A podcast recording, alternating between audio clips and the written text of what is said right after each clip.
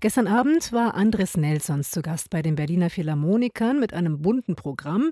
Vierte Symphonie von Beethoven, Richard Strauss, Don Juan und Sofia Gubaidulinas Violinkonzert Ich und Du. Da war also auch folgerichtig eine Solistin dabei, die Geigerin Baiba Skrede. Und unser Kritiker Clemens Goldberg war auch dabei. Clemens, guten Morgen. Die vierte guten von Morgen. Beethoven, die ist immer ein bisschen im Schatten der anderen, die vierte. So oft auch gar nicht zu hören. Woran liegt's? Ja, eingeklemmt zwischen der dritten und der fünften, das sind natürlich dicke Brocken. Und vielleicht liegt es daran, man stellt sich Beethoven immer so bärbeißig und grimmig und dramatisch und äh, ungeheuer kräftig vor. Das sind unglaublich schöne Liebestöne zu hören. Er war sehr verliebt in eine Klavierschülerin, das soll die ewige Geliebte gewesen sein.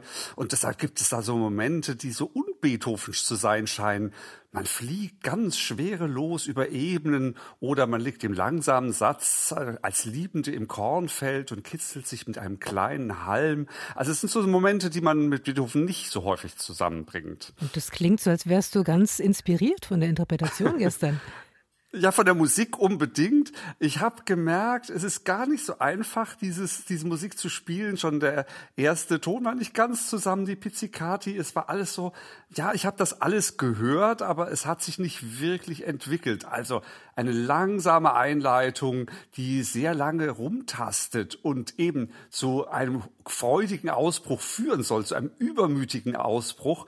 Und äh, das habe ich zwar gehört, aber es wurde nicht wirklich zu diesem Ausbruch konsequent äh, die Spannung aufgebaut und sagt, äh, wirklich überzeugt war, ah, natürlich, das musste, dieses Tasten musste zu diesem Übermut führen. Auch richtiger Übermut ist das tatsächlich, wenn man sehr laut und sehr äh, freudig spielt. Übermut ist eine andere Ebene. Immer diese, dieses gewisse Etwas, das hat mir noch gefehlt. Ich glaube auch, dass das äh, vielleicht am zweiten und dritten Abend dann sich mehr einstellt es ist ja Urrepertoire der Philharmoniker, aber ähm, vielleicht müssen die auch noch mal die Zwischentöne da noch mehr entdecken und die ganz schnellen Wechsel, die kommen dann vielleicht auch ein bisschen organischer.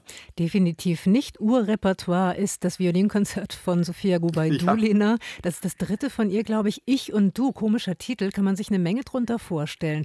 Ich und du, Geigerin und Orchester oder? Ja, das wäre die naheliegende Lösung, ist auch irgendwie gemeint, aber Gubaidulina bezieht sich auf Martin Buber und da geht es um nichts weniger als um das Verhältnis zwischen mir und Gott oder sie findet Gott in der Welt, also die Geige befragt sich, sie befragt auch ihre Welt und äh, darin spiegelt sich dann hoffentlich was Göttliches, ja, hoher Anspruch. Und äh, ich, ja, da, da, da muss man wirklich sich auch tief erforschen. Und ja, genau, also hat, kann man kann man das überhaupt einlösen? Ne?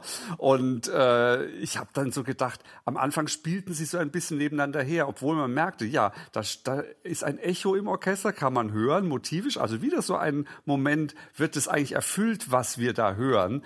Und äh, das hat länger gedauert, bis man das Gefühl hatte, dass die beiden erstmal erst überhaupt Orchester und Geigerin als sich als Echo äh, empfunden haben oder ob auch die Geigerin mal diesen Moment gemerkt hat, dass sie sich eigentlich im Orchester spiegelt. Das ist ein faszinierendes Stück. Und dieses, also ich muss aus mir raus, ich muss mich sogar als Solistin in Frage stellen. Das ist, glaube ich, bei Baskritis Sache nicht so richtig. Und erst so mit der Zeit kam das dann mehr in Gang. Auch das wieder vielleicht eine Sache für den zweiten und dritten Abend. Und den gibt's ja noch heute und morgen. Insofern nochmal neue Chancen Chancen sozusagen. Definitiv äh, Leib- und Magenprogramm für die Berliner Philharmoniker. Das dritte Stück auf dem Programm Richard Strauss Don Juan. Das ist ja ein Verführer sozusagen auf dem Programm. Clemens, wurdest du auch verführt? Überhaupt nicht, aber das ist ja auch ein Antiheld eigentlich, wenn man es recht betrachtet. Nikolaus Lenau, auf den ein Gedicht Don Juan, auf den sich Strauß bezieht, der lässt auch den Helden äh, am Überdruss am Leben am Schluss sterben. Also nicht das von seinen Sünden und dem Fegefeuer, sondern weil er einfach keine Lust mehr hat aufs Verführen. Und äh, da hätte ich mir auch gewünscht, ein bisschen mehr Zwischenschöne. Also sehr aufgepumpter Typ, sehr, äh, ja, das liebt Andres Nelsons, das Orchester so hoch zu treiben sehr dick und prall zu machen. Aber das ist, glaube ich, gar nicht so die Sache, die man diesem Helden angedeihen lassen sollte, sondern man muss ihn schon befragen. Zum Beispiel dann dieses wunderbare Oboen-Solo, was wir gehört haben. Da ist er ganz plötzlich, ach, das Leben könnte auch innig sein. Es könnte auch entspannt sein. Es könnte auch nicht so, ich muss dauernd sein. Und äh, da ist äh, zum Beispiel auch was, oder was ihm gar nicht möglich ist, mal an seine Gegenüber zu denken und an die armen Frauen, die er zurücklässt. Also diese ganzen Befragungen und diese doppelten Böden, das hätte ich mir schon ein bisschen mehr gewünscht. Aber natürlich ein Stück äh, toller, virtuoser Orchestermusik, das machen die Philharmoniker immer.